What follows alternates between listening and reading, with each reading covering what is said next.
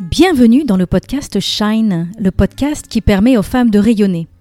Je suis Christine Levicky, coach et auteur de plusieurs best-sellers de développement personnel, dont J'arrête de râler et J'arrête de vivre ma vie à moitié endormie, tous les deux publiés aux éditions Erol.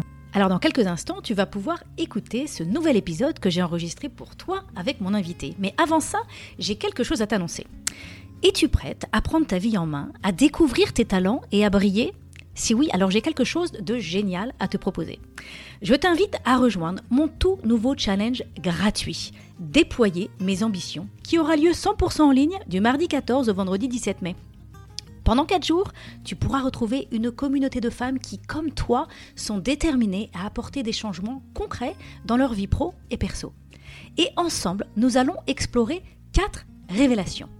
Mardi, nous allons parler de Tu as déjà de la brillance, il ne te manque rien. Mercredi, ose dépasser tes peurs et te déployer. Jeudi, ne laisse pas les autres te retenir et te limiter. Et enfin, vendredi, crée plus d'impact et de plaisir dans ta vie. Alors, si tout ça, ça te parle, je t'invite à aller sur mon site www.christinelevicky.com forward slash challenge et tu pourras t'inscrire dès maintenant. Je serai là à chaque étape du challenge pour te guider. Alors ne laisse pas cette opportunité passer et rejoins-nous et vois ta vie se transformer. On commence mardi 14 mai. À très bientôt. Donc aujourd'hui, je reçois Grégory Pouy et ensemble, nous allons parler d'empreinte carbone, de pouvoir, de nos modes de pensée et de psychédélique. À travers cet échange, nous allons tout particulièrement mettre en lumière comment un homme peut connecter à sa part de féminin. Grégory travaille à la rencontre des technologies, de la sociologie et du business. Il a créé une structure en indépendant où il conseille des entreprises en stratégie digitale. Il est prof à Dauphine, HEC et Sciences Po en marketing, cofondateur d'une boîte de blockchain, Ariani, ainsi que d'une boîte Plink qui crée des podcasts pour les marques. Il est aussi le créateur du podcast Vlan et auteur du livre Insoutenable Paradis, publié aux éditions Duno. Alors, bonjour Grégory, bienvenue dans ce podcast merci beaucoup, je suis ravi. C'est toujours euh, très étrange quand quelqu'un d'autre te présente. Alors justement, bah justement, j'ai envie de te donner la main et de t'inviter à compléter. Comment tu te présenterais avec tes propres mots? Ah, euh, Je suis un peu à la croisée des chemins justement, mais euh, généralement, ce que je dis, c'est que je suis un être humain qui essaye de comprendre comment la société évolue et qui essaye de créer du lien avec moi, avec les autres, avec euh, la nature, mais surtout j'essaye d'aider euh, les autres à le faire aussi, c'est-à-dire en fait à mieux comprendre ce monde qui est complexe et donc les aider à créer du lien avec soi, les autres et la nature. Ça me semble indispensable. Je pense que on est en train de passer d'une société de biens à une société de liens. En tout cas, je le souhaite. Et, donc, naturellement, enfin, du coup, j'aide, enfin, j'essaye, en tout cas à mon petit niveau, euh, d'aider les personnes à aller vers ça. Hmm, j'aime beaucoup cette idée. On passe d'une société de biens à une société de liens. Et en même temps, euh, c'est très intéressant parce qu'en même temps, on n'a jamais eu autant l'opportunité d'être conscient de toutes les zones dans notre vie où on n'est pas en lien et où on est séparé en fait. Aujourd'hui, j'ai l'impression qu'on vit vraiment dans une société où on a plein d'opportunités de voir tous les espaces de division et tous les espaces de séparation qu'on a entre nous. Et mm. je me dis souvent, on est dans une ère où on, doit choisir le lien, on doit choisir l'union, le fait d'être un, d'être ensemble, d'être en lien. Ça te parle cette idée-là? Alors euh, oui, je ne sais pas si euh, on n'a jamais aussi autant eu l'occasion de voir à quel point on était euh, en lien. Moi, j'ai l'association que, à travers les technologies, et on, sait bien à quel point Facebook est dans la tourmente, mais à travers les, les bulles de filtre, comme le décrivait Elie Pariser, en fait, on est dans des bulles sans trop s'en rendre compte, justement. C'est tout le problème euh, des réseaux sociaux et de la technologie de manière générale, les moteurs de recherche en particulier. Donc, en fait, tu, évolues dans des bulles sans, le réaliser. Donc, ça, c'est la première chose. Euh, donc, je ne sais pas si on est bien conscient du, manque de lien.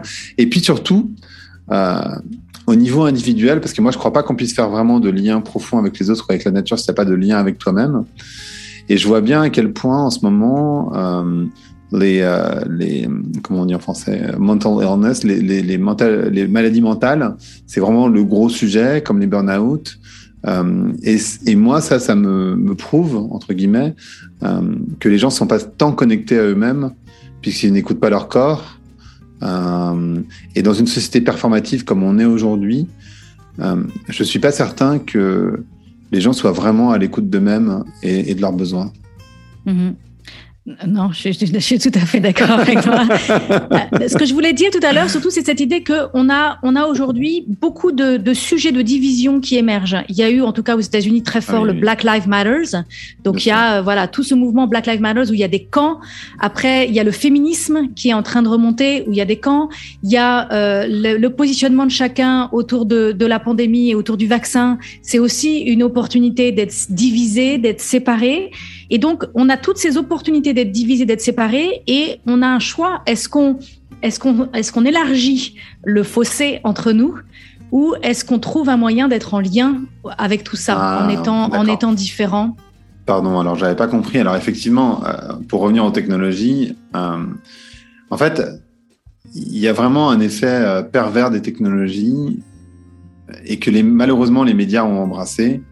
Euh, qui est la binarisation de l'information. Euh, et en fait, donc les réseaux sociaux, on l'a vu avec Francis euh, O'Hagan, font en sorte de créer du, clash, parce qu'en fait, c'est ce qui génère le plus d'interactions et donc le plus de revenus pour les réseaux sociaux, parce que c'est ce qui génère le plus voilà, de, likes, de commentaires, etc., etc. Donc eux, ils ont intérêt, les plateformes, c'est horrible de dire ça comme ça, mais c'est quand même ça, ils ont intérêt à ce que ça clash. Les médias, eux, qui essayent d'avoir euh, de la visibilité, euh, ont tendance à, jouer le jeu de la binarité, c'est-à-dire à opposer des gens que tout, euh, que tout oppose, donc ils ne font pas avancer le débat. Ils font des titres à buzz, entre guillemets, et donc de la même manière, ils renforcent encore ce côté binaire. Et donc, pour casser ça, ce que tu décris, ça implique une prise de conscience et donc une prise de hauteur de se dire attends le monde il est pas si binaire. Et, tu vois tous les sujets que tu as évoqués euh, alors bien sûr euh, Black Lives Matter euh, le féminisme on pourrait parler des des, woke on pourrait parler effectivement des vaccins. Je suis pas certain que tout le monde soit autant divisé que les médias ou les réseaux sociaux veulent bien nous le faire croire. Je pense qu'il y a plein de gens qui sont un peu au centre qui savent pas trop le féminisme étant sans doute euh, l'exemple le plus évident sur le sujet, même si c'est vrai que la situation aux États-Unis et en Europe est vraiment différente, je crois. Euh, ben, finalement, on, on voit plus de, de, de propos euh, modérés. Et d'ailleurs, les propos modérés n'ont pas trop leur place, euh, ni dans les réseaux sociaux, ni dans les médias traditionnels, pour les raisons que j'ai évoquées juste avant, parce qu'en fait, ça ne génère pas de likes ou de commentaires. Donc, on les voit très peu émerger. Et ce qu'on voit émerger, finalement, c'est les, euh, c'est les extrêmes. Euh, il faut faire vraiment très attention à la manière dont on s'informe et à comprendre la manière dont fonctionnent et les médias et les réseaux sociaux pour pouvoir prendre un pas de recul et se dire, en fait, il y a, il y a des avis modérés qui existent aussi. Et, j'ai l'impression ce qui me vient là, c'est que c'est justement dans les avis modérés qu'on apprend et qu'on comprend.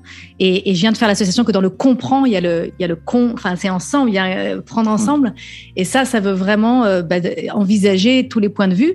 Et, euh, et c'est ça la vraie information. C'est ça, c'est ça qui nous permet vraiment de grandir en fait et d'évoluer en termes de société.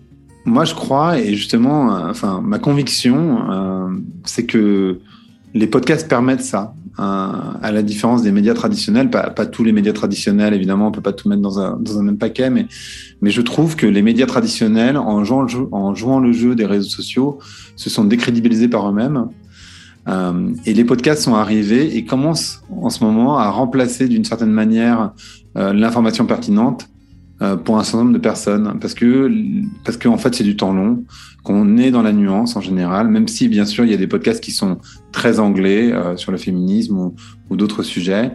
Euh, il y a quand même un certain nombre d'entre eux qui, qui entrent dans cette nuance, qui arrivent et qui amènent euh, une vision plus complexe. Et, je crois que dans des euh, situations comme on est en ce moment, c'est-à-dire à, l'aube de, de, de crises très profondes, euh, enfin d'ailleurs à l'aube on y est dedans, hein, on est dans une crise sanitaire mmh. profonde, et puis il y en a d'autres parallèles qui sont en train de se jouer, comme la, la crise écologique, euh, la crise économique, crise financière, crise sociale. Euh, bah, du coup, euh, c'est à ce moment-là qu'on a besoin de modération, qu'on a besoin de sciences sociales, euh, qu'on a besoin de prendre du recul. Euh, et c'est pour ça que je crois qu'il y a un retour aussi à la philosophie, à la sociologie mm. et aux sciences, ce qu'on appelle les sciences molles, mais, mais qui sont en mm. fait indispensables. Chaque fois que tu dis quelque chose, j'ai plein de questions à poser derrière. Alors, déjà, déjà, ce qui me semble intéressant, c'est que je pense que c'était ça ton intention avec la création de ton podcast Vlan. si j'ai bien compris. Alors, hein, Raconte-nous. Pardon. Plus ou moins, parce qu'en réalité, euh, c'est beaucoup, c'est beaucoup moins sexy que ça. La, réalité est beaucoup moins sexy. La réalité, c'est que moi, j'ai, il y a 15 ans, j'ai créé un blog de marketing. Euh, donc, tu, l'as dit en introduction, moi, je suis un marketeur à l'origine et euh, qui est devenu assez connu en France, mais qui m'a permis de voyager. Enfin, j'ai vécu trois ans et demi à New York et voilà, j'ai fait pas mal de conférences un peu partout dans le monde. Et puis, euh, à New York, j'ai découvert les podcasts. Et quand je suis rentré en France, euh, en 2016, du coup, j'ai décidé de créer un podcast, donc qui est sorti en 2017, et qui, à l'origine, était un podcast de marketing. Euh, mm-hmm. donc, un podcast de marketing qui, et c'est pour ça que ça s'appelle Vlan, claquer la porte au bullshit. Euh, mais un podcast de marketing quand même. Donc, il y a une cinquantaine d'épisodes, un peu moins, euh, autour du marketing. Et à un moment donné, je me suis donné la liberté d'être moi-même et de sortir du marketing et de m'intéresser beaucoup plus à ce qui, moi, profondément me faisait vibrer, c'est-à-dire l'essence sociale et comprendre comment la société évolue et le lien, etc. etc. J'ai l'impression que c'était un, c'était une vraie permission que tu t'es donnée là. C'était pas facile pour toi de prendre cette décision. Est-ce que tu peux nous parler de, de ça? Pourquoi c'était pas facile et, et qu'est-ce que tu as appris? C'était pas facile et ça l'est toujours pas. Pourquoi? Parce que, en fait, euh, alors, ce qu'il faut comprendre, c'est pourquoi à l'origine j'avais mon blog et pourquoi j'ai créé mon podcast. Euh, moi, je suis un piètre commercial euh, et en créant du contenu, j'avais des, euh, donc j'avais une posture, du coup, une position. Et comme je suis indépendant, bah, j'avais des marques et des gens qui venaient à moi naturellement pour bah, me dire tiens, a priori, il connaît bien son sujet, on va l'interroger sur XY truc. Donc, ça me permettait de trouver des clients, simplement. Le fait de faire ce choix sur Vlan fait que je me suis totalement décentré euh, professionnellement, puisqu'en fait aujourd'hui je suis associé à Vlan, mais ça veut dire aussi que j'ai plus de clients qui, qui viennent me voir. Mhm. Donc en fait, en faisant ce mouvement, j'ai pas perdu, mais, mais quasi mon business. Mhm. Parce qu'en en fait, les, les, gens, ils vous mettent pas dans plusieurs cases. En général, ils vous mettent dans une case. Euh, et moi, je suis du coup maintenant dans cette case podcast et cette case euh, compréhension de la société, sociologie. Et du coup, bah, je suis plus du tout dans la case marketing. Ça tombe bien parce que j'ai plus envie d'en faire. Euh, mais néanmoins, c'est un choix qui est pas si simple parce que effectivement, ça implique de ne plus, pas, de plus avoir de revenus, mais, de réduire de manière assez drastique les revenus. Hmm. C'est une métamorphose. C'est une tu as, suivi un élan, tu as, honoré ta nature profonde, et donc du coup, tu lâches. Euh, tu as dû lâcher derrière toi euh, des choses que tu avais acquis et des choses que tu pensais que tu avais absolument besoin de préserver, enfin, ta clientèle, ton, euh, mais il y a le mot qui me vient en anglais, c'est le mot surrender. Euh, mm-hmm. Tu as, surrender de, de, cet élan, tu as senti que tu avais d'autres sujets que tu avais envie d'aborder euh, et tu as osé faire confiance à ça en fait. Et voilà, et c'est plus juste pour moi. Néanmoins, et puisqu'on va parler de psychédélique, euh, je vais faire une cérémonie de San Pedro dimanche pour mhm. justement essayer de comprendre euh, comment je me positionne en 2022, qu'est-ce que, vers où je mets mon énergie. Vlan restera évidemment, il n'y a aucun doute, mais euh, vers, vers où je mets mon énergie euh, professionnelle? Qu'est-ce que je fais précisément? Qu'est-ce que je propose? Mhm. Donc, tu vois, ça, ça reboucle. Alors, la manière dont tu parles de ça, où est-ce que je mets mon énergie, et, c'est ça qui m'intéressait pour t'avoir aujourd'hui dans ce, podcast, c'est que moi, je parle beaucoup de féminin. Euh, mhm. Et, euh, et je, je, je vais donc très, très brièvement, je vais te présenter un petit peu mon point de vue par rapport à ça. C'est que j'ai vraiment l'impression, et je pense qu'on est d'accord là-dessus, que on, notre société arrive à un burn-out. On a un mhm. burn-out de la planète, on a un burn-out des humains, on en a déjà parlé, toutes les maladies mentales, tous les burn-out humains. Et moi, j'ai l'intime conviction, et je crois qu'on est d'accord là-dessus, euh, que cette, ce burn-out arrive parce que on a construit une société qui a mis en son centre l'économie euh, et mhm. qui, du coup, a valorisé énormément euh, tout ce qui est euh, progrès, stratégie, performance, rentabilité, action. Mm. Et donc, on est devenu super, super fort à ça.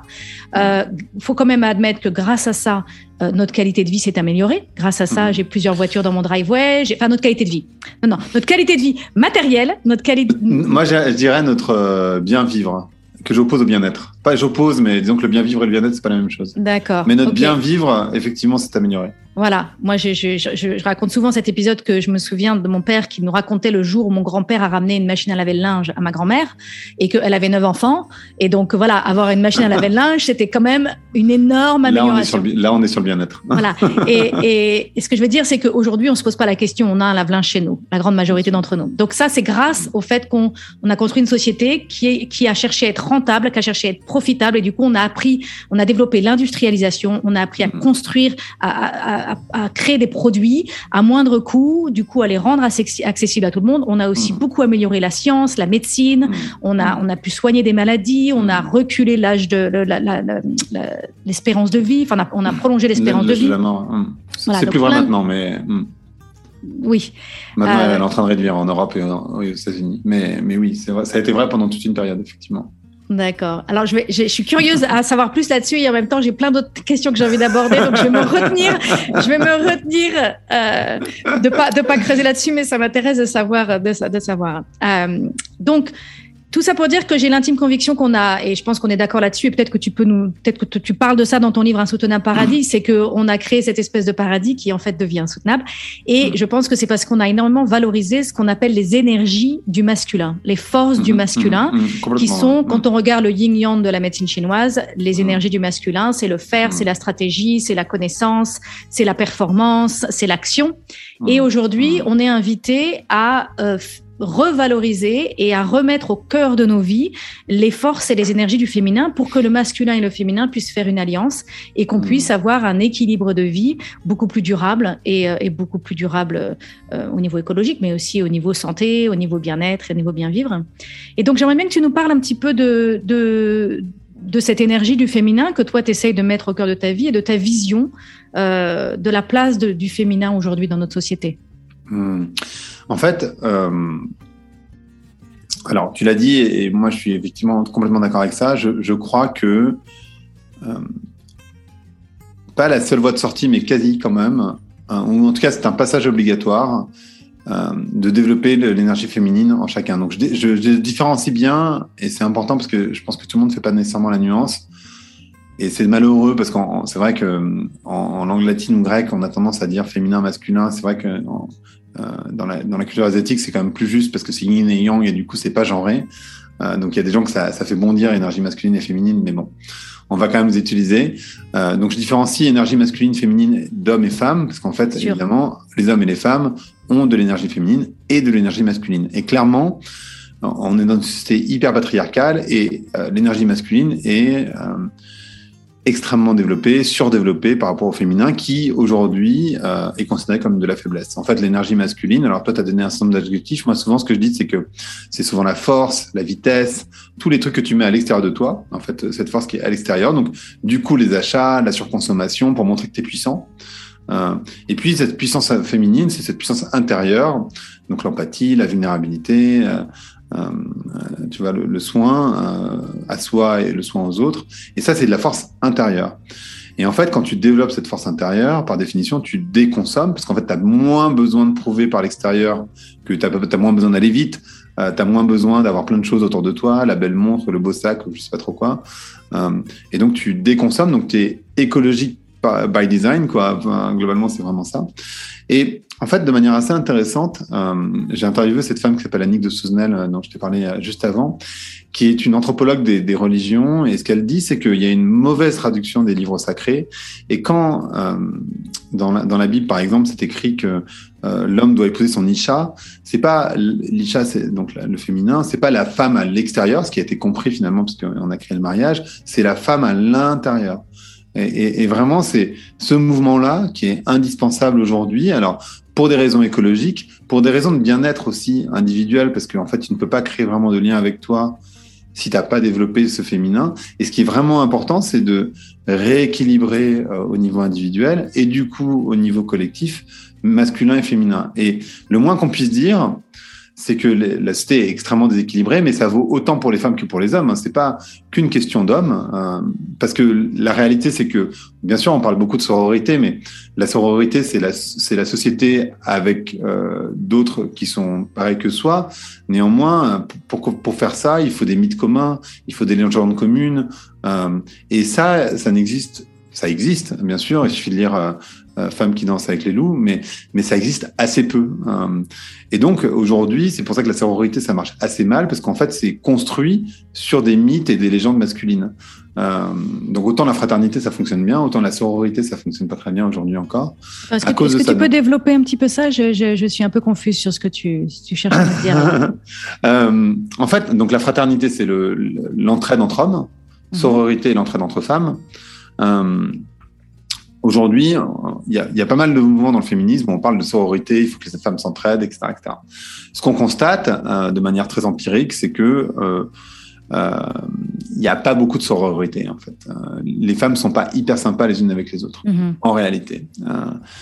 ça arrive, mais même quand on voit des, des, enfin étonnamment des, des filles plutôt féministes, elles vont par exemple moins s'intéresser à une fille si elle est pas assez jolie. Il y a vraiment ce truc qui existe qui est assez étonnant. Et puis euh, voilà, enfin, enfin, je pense que n'importe quelle femme qui écoute saura que effectivement la sororité c'est c'est pas le truc le plus évident. Euh, ça existe hein, bien sûr, mais c'est pas le truc le plus évident, on va dire. Et pourquoi ça n'existe pas ou ça existe mal, c'est parce que euh, pour faire sororité, c'est-à-dire faire société avec, avec les, les mêmes que soi, il faut des mythes et des légendes communes. Et pas que ça n'existe pas, mais, euh, mais très peu, euh, trop peu. Et comme on essaie de construire de la sororité sur des mythes et des légendes masculines, nécessairement, ça marche pas très bien. Euh, donc, il y, a besoin de sororité, comme il y a besoin de fraternité. Hmm. Il y a besoin de... Donc ça, c'est au niveau collectif. Il y a besoin de développer le féminin en chacun pour se rééquilibrer et déconsommer aussi. C'est-à-dire, moi, quand je dis qu'on peut changer sans rien sacrifier, c'est simplement que à partir du moment où tu développes ton féminin, par exemple, euh, mais en fait, tu as moins besoin de cette puissance masculine, puisqu'en fait, tu contrebalances, et donc tu ne sacrifies rien, parce qu'en fait, parce qu'en fait, c'est passé, en fait, on n'a pas besoin. Euh, et, et, en fait, par nature, tu deviens plus écologique, quelque part. Est-ce que tu peux c'est vrai que c'est plein de notions différentes. Est-ce que tu peux, est-ce que tu peux nous raconter parce que toi, j'ai l'impression que ça a vraiment été ton chemin. Hein. Tu as fait des écoles de commerce, on t'a, mm. on t'a vendu euh, une voie royale, une définition, une course au capital et une définition du succès. Euh, et puis finalement, euh, tu as remis ça en question. Euh, est-ce que, tu peux nous parler en fait de ce que tu as appris et de ce que tu as changé et euh, quelle est la différence entre le Grégory d'aujourd'hui et le Grégory euh, qui sortait de l'école de commerce? Alors c'est toujours un, process on the go en fait. La réalité elle est un peu plus complexe que ça parce que moi je viens d'une famille très modeste et, et du coup je me suis complètement émancipé par le travail. C'est-à-dire qu'en fait personne de ma famille élargie n'est arrivé au bac. Euh, mon frère est chauffeur de bus, enfin voilà, mais ma mère n'a pas fait d'études, euh, mon père non plus. Et, pour des raisons euh, que je, enfin voilà, je sais pas très bien comment c'est possible parce que moi on voulait me mettre en CAP aussi, mais il se trouve que voilà, je fais une prépa HEC et, et une école de commerce. Donc euh, j'ai eu ce, cet attrait euh, évidemment capitaliste euh, très fort hein, naturellement parce que moi je me suis émancipé par le travail. J'ai même changé de classe sociale. Enfin voilà j'ai fait des, transfuges. Euh, et c'est pas si évident en réalité. Et du coup ce qui est encore plus ce qui est encore plus compliqué c'est de s'être émancipé par le travail d'avoir suivi cette voie euh, par l'argent, euh, même si euh, voilà, jamais travaillé dans la finance non plus, hein, faut exagérer, mais mais quand même, et de se dire, en fait, cette montagne que je viens de gravir, peut-être que c'est pas la meilleure, et peut-être que maintenant que je suis arrivé là, il va falloir redescendre ou en tout cas aller sur une autre montagne. Alors c'est une voie, c'est pas la voie la plus. On parle toujours du point A, du point B. On sait bien qu'on fait rarement une ligne droite, euh, mais moi j'ai fait un petit détour. euh, et aujourd'hui, je crois que c'est toujours euh, dans un process, c'est-à-dire que c'est pas si simple pour moi d'abandonner ça ou d'abandonner en partie ça. Je l'ai abandonné en partie puisque pour les raisons que j'ai évoquées tout à l'heure en lançant mon podcast, en, tout cas en, faisant ce, changement de sujet, en n'ayant pas peur de, tu vois, de lancer ce livre, etc., etc. Euh, mais ça, ça, crée quand même du conflit chez moi euh, encore, euh, parce que pendant, moi j'ai 40, euh, bientôt 45 ans, donc pendant, on va dire 40 ans, je me suis construit, pas 40 ans, parce que bon, quand j'avais 0 ans, évidemment, c'était mmh. moins vrai, mais disons 30 ans, on va dire, de 10 à 40, je me suis construite de cette manière. Donc maintenant, c'est c'est un mouvement euh, de se dire, mais en fait, ce que je veux et ce que je veux, enfin, moi, je me pose souvent cette question, et je pense que c'est une question, alors qui peut faire peur, mais moi, que je trouve juste, de se dire, qu'est-ce que j'ai envie de me dire sur mon lit de mort? Et c'est sûr que sur mon de mort, j'ai pas envie de me dire que j'ai permis à X boîte de euh, gagner X temps de followers euh, sur Instagram ou, de gagner tant ou tant. Moi, j'ai envie de me dire, euh, bah, j'ai réussi à créer du lien, j'ai réussi à tuer des âmes. Et à faire à mon petit niveau, j'ai fait ma part en fait. Et, et voilà, et c'est vraiment ça qui me, qui me motive aujourd'hui beaucoup plus que. Euh, euh, bon, j'ai jamais été très attiré par acheter une Ferrari, mais, mais euh, tu comprends l'image quoi. Mmh. Voilà, cette accumulation par le bien, cet excès de bien vivre me parle pas. C'est pour ça que je suis parti d'ailleurs vivre au Portugal pour me forcer entre guillemets, enfin même si c'est pas vraiment me forcer, c'est vraiment aller dans le sens de ce que je de ce que je veux profondément, améliorer mon bien mon bien-être, quitte à réduire mon bien vivre. Mmh. Et pour toi les deux sont quitte à les deux pour toi les deux sont incompatibles? Non, c'est un rééquilibrage. C'est-à-dire qu'en fait il y a un sur bien vivre, si on peut dire ça comme ça, c'est-à-dire que personne n'a besoin d'avoir quatre ordinateurs, trois voitures. Euh, euh, quatre sacs, euh, des tonnes de fringues. En fait, les fringues, typiquement, on en achète jusqu'à ce que nos placards soient remplis. Euh, et personne n'a besoin de tout ça. Donc, tu, et, et, en plus, ça te génère des problèmes. Tu sais pas comment t'habiller le matin. Euh, donc, non, je crois pas que ça s'oppose. Ça, c'est pas forcément lié à. Tu, tu peux aussi euh, bien vivre sans forcément euh, t'acheter des. Tu peux bien vivre en, en, ayant plein de plantes dans ta maison, en installant euh, je sais pas, des, des, en organisant. Enfin, tu, tu, peux dépenser ton argent. Tu peux avoir de l'argent et dépenser ton argent pour ton bien vivre, pas nécessairement en t'achetant un nouveau sac ou des nouvelles fringues. Ça peut être en voyageant, ça peut être en, en invitant, euh, en invitant des, des, des, personnes et en cuisinant des bons repas avec des grandes tablées. Ça te coûte beaucoup d'argent parce que tu achètes des très bons produits. Mmh. Euh, ça peut être euh, en installant un sauna chez toi parce que ça t'aide à être dans ton corps et ça t'aide à t'apaiser, ça t'aide à être en paix et du coup tu es sans donc ça, ça peut être des choses qui coûtent de l'argent euh, et qui donc nécessiteraient d'avoir de, de, des revenus plus élevés. Euh, hmm. Mais enfin. Euh, oui, oui, euh, oui, euh, oui et non, ça dépend parce que les exemples que tu as pris, en fait, sont pas tous égaux. C'est ça la, la, petite nuance. je crois que la nuance, elle se fait dans la conscience de l'impact que ce que tu fais a sur les autres. Donc, euh, faire un grand repas, une grande tablée, je trouve ça génial. En particulier, c'est des produits locaux. Euh, prendre l'avion et faire des voyages. Et j'ai énormément voyagé, hein, donc je jette la pierre à personne, évidemment. Euh, mais, mais faire des voyages, c'est avoir des impacts sur les autres. Parce qu'en mmh. fait, ça réchauffe la, la, d'une manière ou d'une autre, ça a un impact euh, fort. Et après, on peut justifier. Hein, je, moi, je pense que ce qu'il faut faire quand tu prends l'avion, je dis pas, moi, je prends encore l'avion. Et la question que je me pose, c'est est-ce que euh, ce vol euh, a un impact plus important sur la vie d'autrui que, euh, enfin, positif que négatif. Enfin, je sais pas si tu vois ce que je veux dire. Mm -hmm. C'était pas très clair. Mm -hmm. Si, si, si, si, je, je vois ce que je me rends compte en le disant, mais c'est-à-dire que si tu voles pour euh, euh, partir deux semaines ou une semaine à Punta Cana euh, au bord d'une plage, bon, bah, ton impact il est purement négatif. Euh, si tu voles pour, euh, j'en sais rien, aller faire une conférence euh, et toucher des, des, âmes, ou par exemple, je sais pas, admettons, je sais pas si t'es allé à Burning Man, mais, mais oui. tu vas à Burning Man pour te transformer et tu reviens changer. Et donc, du coup, bah, peut-être que oui, c'est vrai que ça pollue d'aller à Burning Man et en même temps, ça change tellement les gens que du coup, ben, ça se discute en fait. Enfin, je suis pas sûr que ça soit aussi radical. Mmh. Donc voilà. Bon, après c'est peut-être une justification que je me donne, hein, j'en sais rien, mais mais donc tout ça pour dire que il y a des impacts euh, dans ce que tu fais avec ton argent ou pas. Pareil, par exemple pour les fleurs, tu parlais des plantes. Alors les plantes c'est vrai, les fleurs c'est moins vrai parce que les fleurs, en particulier en Europe, euh, elles viennent majoritairement d'Afrique, dans des avions frigorifiés. Donc en fait, acheter des fleurs coupées, c'est quand même un acte hautement euh, contre-écologique. Euh, sauf si c'est des fleurs de, de, de, de, saison et locales, mais bon, c'est quand même assez rare, euh, encore aujourd'hui, en tout cas en Europe.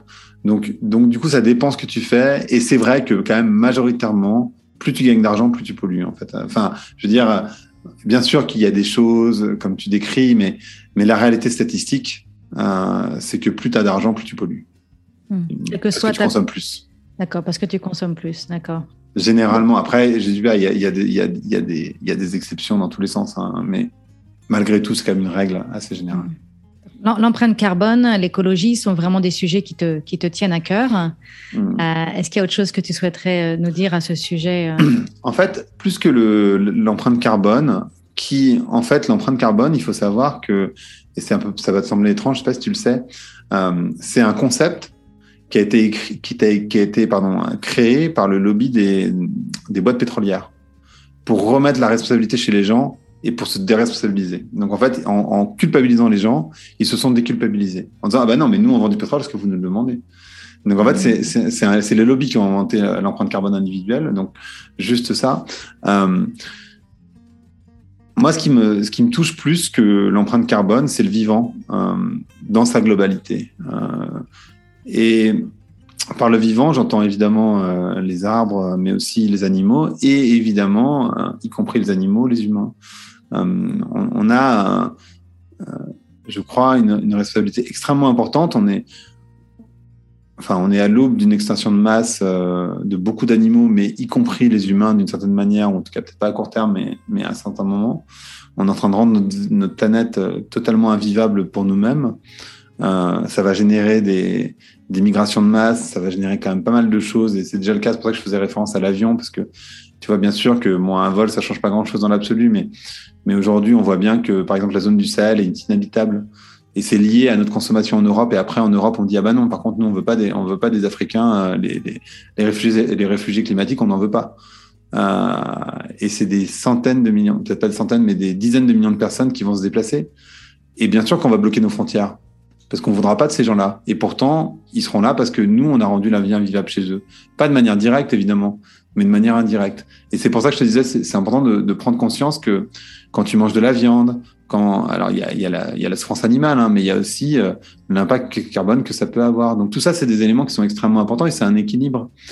Euh, euh, c'est un équilibre dans la société. C'est pour ça que pour moi, c'est hyper important d'avoir conscience de tout ça. Moi, je dis, je suis pas en train de culpabiliser qui que ce soit, et, moi-même, je mange de la viande de temps en temps, et je prends l'avion encore de temps en temps. Simplement, euh, c'est important d'avoir conscience que quand tu fais un truc, ce n'est pas neutre. Euh, et ça peut être neutre, ça peut être positif ou négatif, hein, bien sûr, mais si tu manges un animal, ben, il y a un animal qui a été tué. Euh, on fait tout pour, te, pour ne pas t'y faire penser, mais euh, ça a un impact carbone. Quand tu prends un avion, ça a un impact. Quand, voilà, et, et c'est pas grave. Simplement, il faut en avoir bien conscience. Et moi, je, je, milite beaucoup pour ça, en fait, juste avoir conscience des choses. Mmh.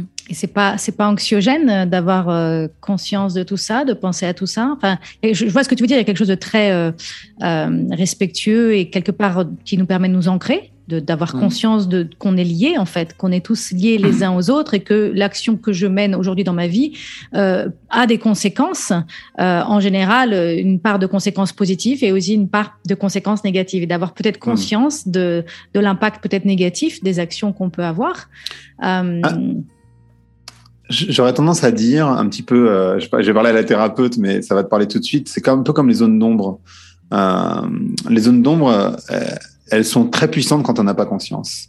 Euh, elles sont beaucoup moins puissantes quand on a conscience. Donc, je ne crois pas que ça soit, euh, enfin, que d'avoir conscience de, tes impacts négatifs soit un vrai problème. Je pense que c'est l'inverse qui est un souci. Euh, quand tu n'as pas conscience des choses, pour moi, là est le problème. Que ce soit tes zones d'ombre ou que ce soit ton impact carbone ou, enfin, voilà, ton impact sur le vivant de manière générale. donc non, je, je enfin Bien sûr qu'il y a euh, tout ce concept autour, et ça existe, hein, de, la culpabilité et donc euh, de la dépression liée à l'écologie. Euh, mais moi, je suis quelqu'un d'extrêmement positif. Alors, du coup, ça, me touche, hein, bien sûr, que j'y pense. Et tu vois, la, question de faire des enfants, toutes ces questions-là, évidemment, voilà, sont, dans ma tête. Néanmoins, je pense que c'est beaucoup moins. Enfin, je préfère en avoir conscience en fait. Enfin, je pense que c'est plus important mm. d'avoir conscience que, que l'inverse. Alors, c'est ce que tu parles hein, de, l'importance d'aller regarder ces zones d'ombre et de se dire, euh, c'est justement quand on n'a pas conscience de nos zones d'ombre qu'elles nous contrôlent en fait, mmh, euh, mmh. sans qu'on s'en rende compte, tandis que quand on a conscience de nos zones d'ombre, elles perdent euh, de leur impact. Enfin, en tout cas, on peut les, on peut les soigner, on peut les cicatriser, on peut en prendre soin. Plutôt qu'elle nous contrôle, on peut en prendre soin. Et donc j'ai envie de rebondir là-dessus parce que ça c'est une démarche du féminin. Euh, le féminin, enfin quand on parle encore des énergies féminines, l'énergie féminine c'est l'introspection, c'est l'intuition, mmh. c'est l'intériorité. Mmh. Euh, et donc euh, donc voilà déjà je voulais je voulais pointer du doigt que c'est que c'est une c'est une démarche du féminin. Euh, j'avais aussi envie de te parler de moi j'ai l'intime conviction que une, des choses qui nous empêche d'être alignés dans notre vie et qui nous empêche de. Je vois, je vois beaucoup de personnes qui me disent je, je, je, me sens perdu, je suis perdu, je me suis laissé embarquer par la par la par l'extérieur en fait. Je me suis mmh. laissé embarquer par l'extérieur, les obligations, par les, les les, les dictats de la société, les, les, les, attentes de mes parents, les attentes de l'extérieur, et on mmh. passe notre vie à chercher à être conforme à ce qu'on pense que les autres attendent de nous, et puis on mmh. court après notre to-do list, on court après les sollicitations. Beaucoup de personnes voilà me disent viennent vers moi, en tout cas dans mes programmes et dans ce que je propose, en me disant je, je, me suis perdu. Et moi, j'ai l'intime conviction que cette, euh, cette perdition, en fait, est liée au fait qu'on est déconnecté de notre corps qu'on est déconnecté. On vit, beaucoup, beaucoup de personnes vivent à quelques centimètres de leur corps, euh, dans leur tête et dans leur faire, dans le faire à l'extérieur, dans le mmh. penser, et non pas dans le, dans le corps. Et, et le corps, c'est le ressenti. Pour, mmh. pour, pour, connaître nos zones d'ombre, pour connaître nos ressentis, pour connecter à notre intuition, pour moi, c'est une expérience corporelle. C'est quelque chose qui se vit à travers le corps. C'est pas un truc intellectuel. Euh, hmm. Travailler ma zone d'ombre, c'est pas, euh, l'intellectuel va être va être utile de réfléchir hmm. à nos zones d'ombre, mais la vulnérabilité, je dis que la vulnérabilité, c'est aussi un sujet que tu dis, tu dis que ça t'a beaucoup impacté, le fait de te donner la hmm. permission d'être vulnérable. Pour moi, la vulnérabilité, c'est aussi quelque chose qui se ressent dans le corps. Est-ce que tu peux, qu'est-ce que tu penses de ça? Euh, Je pense que, alors, euh, moi, je, à mon niveau individuel, on va dire, euh, je ne sais pas si je suis encore bien connecté à mon corps, pour être sincère. Euh, je, je, sais que ce que tu dis, c'est totalement vrai. Euh, voilà, j'en ai parlé sur mon podcast, j'en ai très conscient, je trouve ça hyper intéressant, j'ai lu des bouquins sur le sujet, etc. Je ne sais pas si j'ai encore réussi à bien toucher ça, moi, euh, pour être sincère. Euh, je, c'est hyper intéressant, justement, tu vois, quand on parle beaucoup de méditation et la méditation, c'est encore pour beaucoup de gens, beaucoup dans la tête, c'est très performatif. Mm-hmm. C'est ah bon, mais tu médites, mais tu médites combien de temps? Euh, mm-hmm. Cette question qui, par définition, implique que la personne n'a pas compris de quoi il s'agissait, parce que en fait. Euh, oui, et on peut penser parfois que la méditation, c'est se détacher du corps, c'est s'élever au-delà du corps. Ouais. Euh, et c'est moi, j'ai l'impression qu'au contraire, on doit faire un retour à l'intérieur de nous. Et ce retour à l'intérieur, il est dans l'acceptance de notre corps, il est dans le ressenti de notre corps, il est dans la hmm. présence à notre corps. Et ça, c'est pas. tu disais tout à l'heure, j'ai lu des j'ai lu des livres sur le sujet euh, où j'ai fait des podcasts. Pour moi, c'est c'est une expérience somatique. Enfin, moi, je me suis hmm. formée à la sexologie somatique. C'est l'expérience du corps. Si tu veux apprendre quelque chose avec le corps, c'est pas dans des livres et c'est pas dans des podcasts et c'est pas dans des conférences que tu l'apprends. Exactement. C'est dans des pratiques corporelles. C'est ça. Et c'est pour ça qu'en ce moment, je, je, me suis mis au Gaga Dance. Je sais pas si tu vois ce que c'est. C'est quoi le Gaga euh, Dance? Le Gaga Dance, c'est euh, une technique de danse qui a été mise au point par un, un, un comment on appelle ça? Pas un designer, mais un chorégraphe euh, israélien euh, et qui te reconnecte à ton corps justement c'est hyper intéressant parce qu'en fait c'est pas chorégraphié justement c'est c'est en fait il te donne des indications mais en fait tu es libre dans ton corps et c'est hyper intéressant à faire. Comme j'ai euh, j'ai fait euh, une retraite euh, autour de la sexualité justement et, et beaucoup dans le corps donc je m'intéresse mais de mon propre avis je pense que je suis pas encore là Mhm. Euh, je pense que j'ai encore beaucoup de travail à faire à ce niveau-là pour me revenir dans mon corps. La ayahuasca, bien sûr, c'est une manière de le faire. Euh, le San Pedro, sans doute aussi. Euh, mais je pense que j'ai encore de la, de la marge sur ce sujet. Mm. Moi, quand on parle de, quand on parle d'évolution de la société et quand on parle euh, du fait que la société arrive à un burn-out parce qu'on a énormément valorisé ces, ces, énergies du masculin et on a considéré les énergies du féminin comme, toi tu dis une faiblesse, moi je dis une frivolité. Mm. Euh, je crois que c'est parce qu'on était coupé de nos ressentis. Je pense que si on ah était dans notre corps, si on était dans notre corps, on aurait senti que on est en train de faire quelque chose qui est pas bon qui est, qui, est, qui, est, qui, est, qui, est, néfaste et qui, et qui coûte trop cher, qui coûte trop cher à la vie, qui coûte trop cher à l'humain, qui coûte trop cher à la terre. Et si on s'en est pas rendu compte, on, ça, nous, ça nous a monté à la tête en fait, cette performance, cette réussite, cette productivité, ça nous a monté à la tête. On a mis l'économie au centre de notre société. Tout ce qui compte, c'est les indicateurs de croissance. Et hmm. ça nous a monté à la tête. Et, on, et du coup, on était coupé de nos ressentis. C'est pour ça que aujourd'hui, mon grand dada en ce moment, j'ai développé tout un programme qui s'appelle La Voix d'Athéna. Et l'objectif, et moi, je m'occupe des femmes, mais je pense que les femmes, les hommes ont besoin de faire le même travail Hmm. Voilà, c'est un retour au corps pour qu'on puisse ressentir. Et, ah voilà. Pardon. non, mais je suis mille fois d'accord, évidemment. Euh, tu sais, il y a cette phrase qui est très connue qui dit euh, c'est plus c'est plus facile d'envisager la fin de la planète que la fin du capitalisme. Et c'est vraiment ça, c'est-à-dire qu'en fait aujourd'hui, on court après des chimères, on court dans une roue sans même se rendre compte qu'on va nulle part. Euh, et on court, effectivement, tu l'as décrit, beaucoup pour les autres, euh, sans même se réfléchir. Il y a beaucoup de gens qui prennent aucun recul, hein, qui, ne savent pas du tout pourquoi ils veulent euh, se marier, gagner tant d'argent. Et, et moi, quand je suis, en cours et que je, que je demande à mes étudiants, mais pourquoi vous avez autant de fringues? Qu'est-ce que alors les fringues parce que voilà, c'est symptomatique, mais et en fait, il faut non, mais moi je me maquille, enfin pour les filles en tout cas, majoritairement les filles, où je mets ces fringues parce que moi j'aime bien, j'essaie de me plaire à moi. Je dis, mais non, clairement tu le fais pour les autres. Et en fait, il y a beaucoup de gens qui n'ont absolument pas conscience qu'ils font ça pour les autres. Majoritairement, les gens ils réagissent pas, ils réalisent pas qu'ils font tout ça pour les autres. Si tu étais sur une, île déserte tout seul, évidemment que tu te maquillerais pas et que tu te ferais pas euh, jolie tous les jours, ou que ce soit pour un garçon ou pour une fille d'ailleurs. C'est pas vrai, en fait. Euh, la, réalité, c'est que tu, fais ça dans une forme de conformisme social, etc. Euh, et ça, ça abîme énormément chacun, chaque individu. Et c'est pour ça que je te disais aujourd'hui, les statistiques quand même, c'est que l'espérance de vie est en train de chuter en Europe et, aux États-Unis. Donc en fait, ça a des impacts extrêmement ah, Vas-y, parle, parle-nous de ça. Maintenant que tu ramènes le sujet, je, maintenant tu peux pas l'amener sans m'expliquer. Il n'y a pas grand-chose de plus à dire, mais simplement on est dans une société. Tu sais, quand on parle beaucoup de d'écologie punitive, moi ça me fait réagir parce que ça, ça, ça supposerait que notre société est parfaite et que de l'autre côté, tu as euh, l'écologie punitive. Mais notre société, elle n'est pas parfaite parce que d'abord, elle permet pas la vie sur Terre. Donc, on peut pas vraiment dire que c'est une société parfaite, mais en plus, de manière très courte, alors c'est plutôt long terme ça, mais de manière très court terme, euh, les gens se suicident. Euh, on n'a jamais pris autant d'anxiolytiques. Euh, on n'a jamais fait autant de burn-out. Euh, les gens vont mal, en fait. Il y a les, maladies mentales, c'est vraiment le premier problème euh, qui est défini par tous les instituts de, de recherche comme Gartner ou Forrester ou d'autres on sait que c'est là qu'il va y avoir le plus de besoins et c'est aussi pour ça qu'on voit la montée des, substances hallucinogènes d'ailleurs hein, euh, comme, solution euh, partielle. Euh, donc notre société, elle est loin d'être parfaite. Enfin, donc c'est pas la société parfaite versus l'écologie punitive, c'est une société complètement défaillante et une autre proposition où on est plus dans le bien-être et un peu moins effectivement dans le sur-bien vivre. Euh, mais quand même dans le bien vivre. Et toute la question, c'est le plus tôt on ira, le plus on sera dans un équilibre bien vivre, bien être, euh, plutôt que si on y va très tard, évidemment, on va être de moins en moins dans le bien vivre et que ça va, ça va coûter cher en fait à, la mmh. fin. Euh, mmh. mais euh, non, j'ai pas grand-chose à plus à rajouter sur cette statistique qui est que l'espérance de vie est en train de chuter aux États-Unis et en, en Europe. Euh, c'est juste un constat, en fait. Et est-ce qu'on sait quelles sont les causes, les, les causes de mort qui augmentent?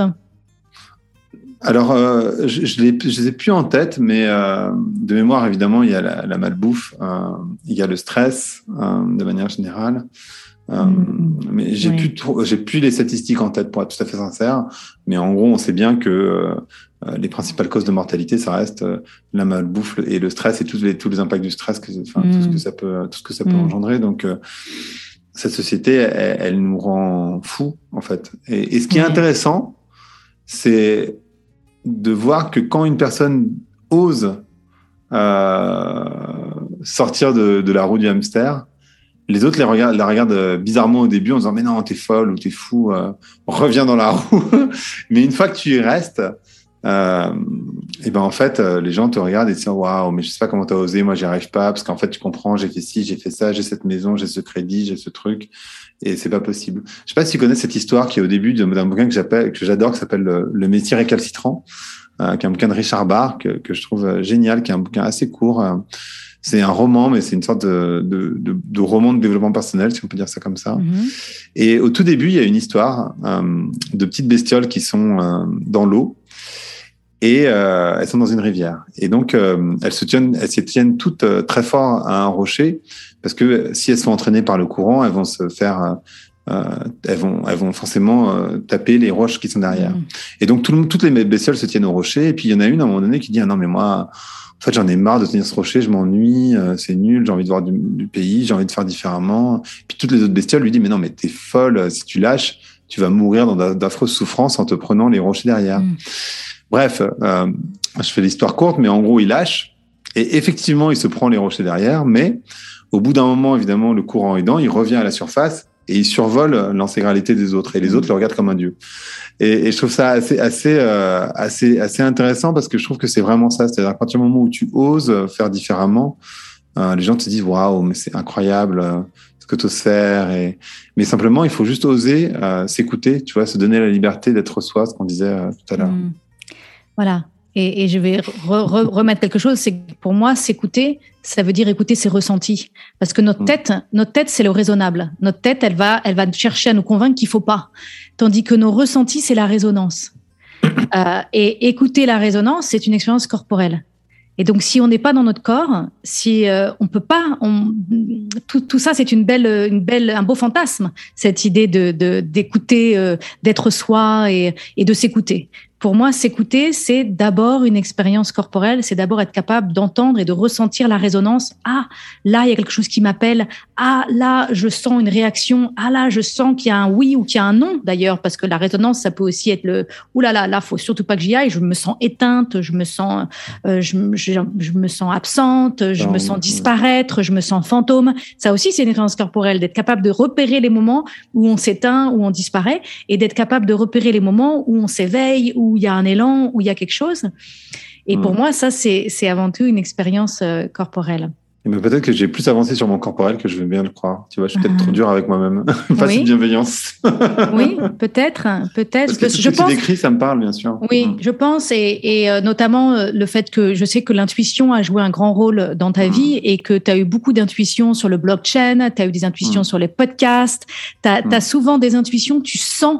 Et ça, pour moi, c'est du féminin. Tu sens le pouls de la vie, tu sens là où vont les choses. Et ça, c'est une intuition. Et une intuition, tu es d'accord avec moi qu'une intuition, c'est une expérience corporelle? C'est un, un truc qui vient de là. Un appel, hein, Voilà, c'est un appel, c'est une expérience corporelle. C'est pas du tout mental. Hein. Hmm. C'est pas mental, voilà. Et donc ça, voilà. Et c'est pour ça que j'aimerais beaucoup, beaucoup, moi, que sur cette terre, on puisse tous être équipés de cette guidance intérieure, qu'on puisse tous pouvoir ressentir ces intuitions, ressentir cet appel, parce que dans le fond, l'humain veut le bon pour l'humain. Quand on écoute nos intuitions, quand on écoute ce qui résonne, euh, j'ai l'intime conviction qu'on va créer du bon pour soi et du bon pour les autres autour de nous. Alors, je vais parler à la coach, tu me diras si tu es d'accord, mais moi j'ai l'impression qu'on est tous équipés, euh, simplement, en tout cas quand on est quand on est enfant, et simplement avec l'école et la manière dont on éduque les enfants, on nous oblige à l'oublier en fait. Cette, donc, moi j'ai l'impression qu'on est tous équipés, on a tous beaucoup d'intuition, simplement à force de couches et de couches et de couches d'éducation, de normalisation sociétale, en fait, on, on, on déconnecte. Euh, Exactement. J'utilise j'utilise l'image du GPS. qui on a un formidable GPS intérieur, mais c'est comme si hmm. les fils avaient été coupés. Et donc, et donc notre job aujourd'hui, c'est de reconstruire Mhm. les, les, les, les, câbles pour pouvoir être câblés à notre GPS intérieur. Euh, et pour moi, ça, ça nécessite des pratiques. Ça, ça se fait pas. Euh, c'est pas en écoutant le podcast là qu'on va le faire. C'est pas en lisant un livre qu'on va le faire. C'est en faisant de la place, de la place dans nos semaines surchargées et surstimulées avec nos écrans, nos sollicitations, nos demandes et toutes ces, ces stimuli et ces sollicitations extérieures. C'est de faire de la place pour dire pause et pour avoir une pratique. Alors, ça peut être la danse, comme tu es en train de faire. Ça peut être la méditation ça peut être d'aller marcher en nature. Il y a mm. plein, plein, plein de choses qu'on peut faire qui vont nous réapprendre à reconnecter avec cette dimension de notre être. Et moi, je crois aussi, donc là, c'est un autre sujet, juste rapidement, parce qu'on arrive à la fin du temps et je voudrais juste clôturer cette idée-là. Je crois aussi qu'il y a un lien direct entre notre capacité à connecter notre intériorité et le, notre liberté à faire circuler notre énergie sexuelle. Euh, ah Pour moi, c'est la même, euh, c'est la même chose en fait. C'est le même genre de travail. Je rajoute juste un élément. Alors, je suis désolé, mais en fait, c'est un ami qui m'a dit ça et je trouvais ça hyper juste, qui prend des cours de sport tous les jours. Et moi, je disais, waouh, mais c'est incroyable que tu prennes une heure tous les jours avec une coach. Et en fait, il médite une heure, plus il fait une heure et demie de sport tous les jours. Je disais, mais c'est fou. Euh. Et il me dit, mais Greg, euh, si t'as pas compris, si t'as pas plutôt, si t'as pas une heure ou une heure et demie à donner à ton corps tous les jours, c'est que vraiment t'avais pas compris quelque chose dans ta vie. C'est-à-dire que tu, tu peux pas, si t'as pas une heure par jour à donner à ton corps, on a un souci en fait techniquement. Et je mhm. trouvais ça hyper juste, et parce qu'il y a plein de gens qui vont se dire, enfin qui vont écouter, qui vont dire oui mais c'est super ce qu'il raconte, mais moi j'ai pas le temps. Mais en fait, si t'as pas une heure à donner à ton corps, c'est qu'il y a vraiment un truc que t'as pas saisi sur la vie, quoi. Parce que évidemment, mmh. le corps c'est central. Hein. Enfin, j'ai la, j'ai, j'ai l'intime conviction que on, a pu penser euh, à travers les religions et à travers certains mouvements spirituels, et je dis pas que c'est complètement faux, mais on a pu penser que notre travail sur Terre, c'était de d'élever, de, de, s'élever dans l'esprit, et mmh. donc euh, que le corps était bas et que donc notre job, il était de s'élever dans l'esprit. D'ailleurs, on a beaucoup entendu que la mmh. sexualité, c'était sale, c'était bas, c'était machin, mmh. et notre job était de s'élever dans l'esprit. Et, et, donc, en fait, que l'ultime truc, ça serait d'être dans l'esprit. Et moi, en fait, je suis en train en ce moment d'explorer et de voir ma vie à travers un prisme complètement différent et de me dire et si en fait c'était pas ça notre objectif sur terre? Et si en fait on était esprit? On est esprit. Et ça, si on partait du principe qu'on n'a pas à atteindre le fait d'être esprit, mais qu'au contraire, c'est donné, c'est posé, nous sommes esprit. Mais en fait, nous sommes là pour vivre une expérience incarnée. Et donc, en fait, notre job, c'est pas d'être esprit, on est esprit. Notre job, c'est d'être body. C'est d'être incarné et de mmh. et d'apprendre à vivre dans ce corps et d'apprendre à laisser ce corps nous guider et de découvrir d'être en lien. C'est quand même ce corps qui nous permet d'être en lien avec les autres esprits euh, de, de, de se faire des câlins de se toucher d'interagir de travailler ensemble d'être en lien avec la matière d'être en lien avec la terre. Enfin voilà. C'est ça m'amuse moi en tout cas enfin ça m'amuse ça me plus que ça m'amuse ça me rend très curieuse et ça m'inspire de d'envisager ma vie comme ça par ouais, à l'aube du, corps. Non, j'aime beaucoup, effectivement. Mhm. Évidemment, ça me parle énormément. Mm. Mhm. Alors, j'ai une dernière question à te poser, le temps passe, mais j'avais quand même envie qu'on aborde ce sujet parce que j'ai rarement des invités qui sont intéressés de parler de ce sujet. Je sais que quand je t'ai demandé quels étaient les thèmes que tu voulais aborder, l'un d'entre eux, c'était les psychédéliques. Mhm. Et donc, euh, pourquoi ça te semble important aujourd'hui de, parler de ce sujet euh, tabou et que beaucoup de personnes jugent euh, négativement? Alors, euh, tout simplement parce que euh, je pense que ce sont des substances qui sont extrêmement efficaces pour se reconnecter à soi, pour se reconnecter à son corps, euh, au sacré en tout cas. Que ces substances, elles ont accompagné l'humain depuis son arrivée sur la planète, donc enfin son évolution sur la planète. Qu'aujourd'hui, on prend des drogues et d'ailleurs, en anglais, euh, je, trouve que le, terme est plus juste que nous, on a, on a des pharmacies en France, mais, mais en anglais, c'est quand même plus juste euh, parce qu'on parle vraiment de, de drugs. Mm-hmm. et, et, en France, on fait vraiment la différence entre les médicaments, qui sont censés être un truc hyper positif, et de l'autre côté, les substances hallucinogènes, qui sont des drogues.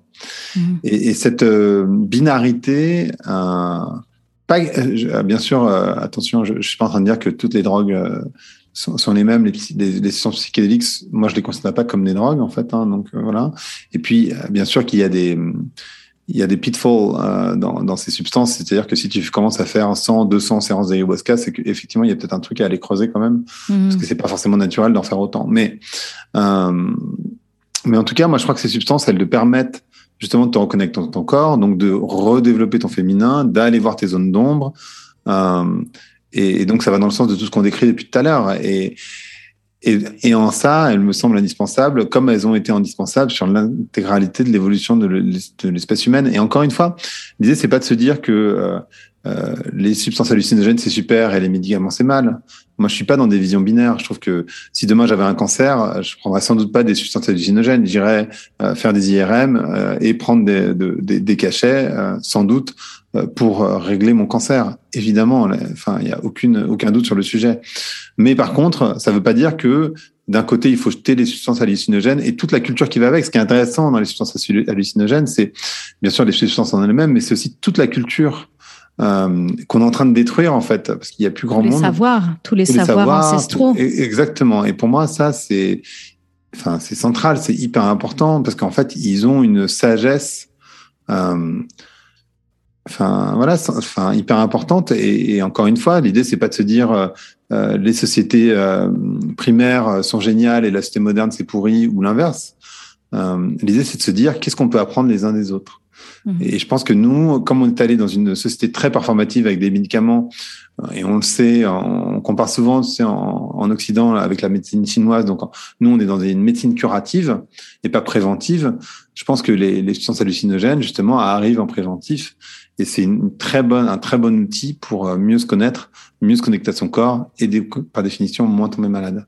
Et donc moins avoir besoin d'être dans le dans le curatif. Et surtout que le curatif il est euh, enfin et d'ailleurs euh, c'est super parfois hein, t'as mal au doigt on va te donner un médicament pour le doigt. Euh, mais parfois si t'as mal au doigt c'est parce qu'il y a d'autres raisons. Et, c'est ça qu'il faut aller creuser. Et moi je trouve que les substances hallucinogènes permettent de faire ça aussi. Donc voilà et je sais que c'est illégal et donc je suis pas en train d'inviter tout le monde à en prendre hein, c'est pas ça mais mmh.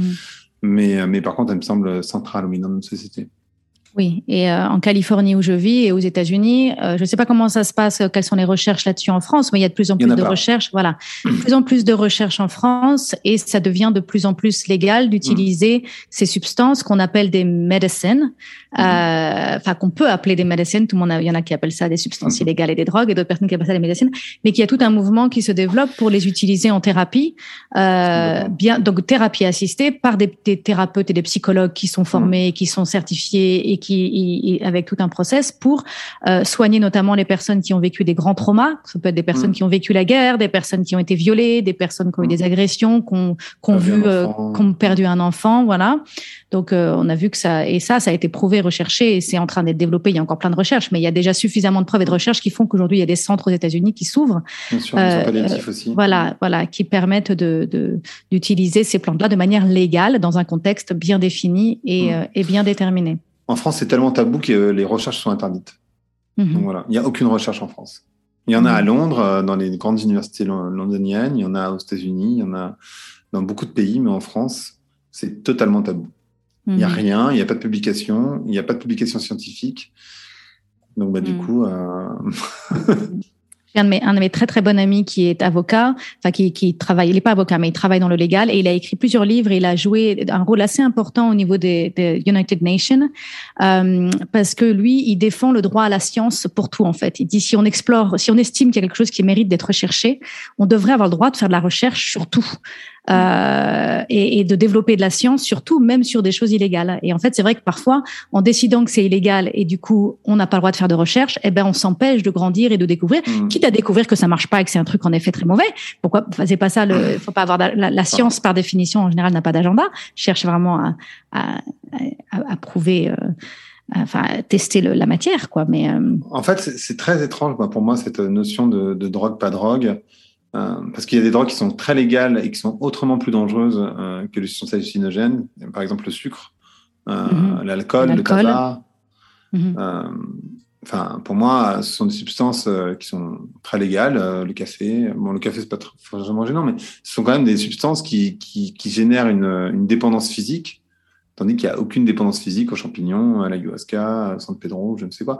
Donc, du coup, j'ai même du mal à saisir euh, qui définit que c'est une drogue euh, En fait, les, les, les, les, les situations de, de, de conscience alterne, alternée, euh, pas alternée, mais de conscience altérée. Altérée, merci, pas alternée. Mhm. c'est des choses qu'on a toujours recherchées en tant qu'être humain. Donc, je, je, je suis pas certain de comprendre pourquoi on a défini que ça c'était des drogues et les autres c'était pas des drogues. Sachant que c'est aussi dangereux, voire plus dangereux, de boire, manger du sucre ou, ou du gras ou, ou de boire de l'alcool. Euh, mais sous prétexte que c'est légal, alors du coup, c'est pas un problème. C'est voir, ça peut poser un souci si tu ne bois pas. Par exemple, si tu vas dans une soirée, tu dis, moi, je bois pas d'alcool, les gens vont te regarder d'un autre. Oh, t'es oh, rabat-joie, ouais. ouais. Et c'est très étrange. C'est très étrange pour moi. Euh, je suis pas mm. sûr de comprendre. Je suis moins sûr de mm. comprendre. Mais je, je mm. bois de l'alcool de temps en temps encore. Hein. C'est pas. bien sûr. Encore une fois, je suis pas dans le jugement, mais. Euh. En tout cas, c'est intéressant, comme tu disais tout à l'heure, on arrive vraiment à une époque de notre société où on a besoin de faire de la philosophie, on a besoin de, de faire de la sociologie, on a besoin de questionner comment on fonctionne, euh, où on est, comment on est arrivé où on est, et en tout cas, clairement, on sent aujourd'hui qu'on a besoin de redonner une direction. Et ton livre, je, je, je, vais pouvoir clôturer la boucle comme ça, mais avec ton livre Insoutenable Paradis, c'est vraiment ça que tu, tu, fais. Tu crées un signal d'alarme et tu dis attention, on, on, a besoin de se réinventer. En fait, on, on s'est laissé embarquer dans une spirale qui en fait euh, devient insoutenable. Donc, on est vraiment dans une phase de notre société où on est invité à questionner comment on en est arrivé là. Et à faire des nouveaux choix et donc à vraiment comprendre, pour reprendre encore l'idée de, comprendre et de pas être dans la dualité, dans la binarité, mm. mais de vraiment chercher à comprendre sans juger euh, pour comment on est arrivé là et surtout décider et choisir où on veut aller euh, à partir de maintenant pour nous créer un avenir avec plus de bien-être euh, et, et, un avenir plus durable pour tout le monde et pour toutes les espèces vivantes de cette planète. Et c'est important que ce soit dit parce qu'il n'y a pas un avenir désirable, il y a des avenirs désirables. Il y a mhm. des futurs souhaitables. Il n'y a pas un modèle dans lequel il faut mhm. absolument aller. Je pense qu'il y a, là aussi, il y a besoin d'échanger de liens. Mhm. Super. Bon, écoute, Grégory, on va, on va clôturer cette, cette conversation passionnante. Où est-ce que les, donc, bien évidemment, j'invite les auditeurs à se procurer ton livre Insoutenable Paradis. C'était aux éditions Duno, c'est ça?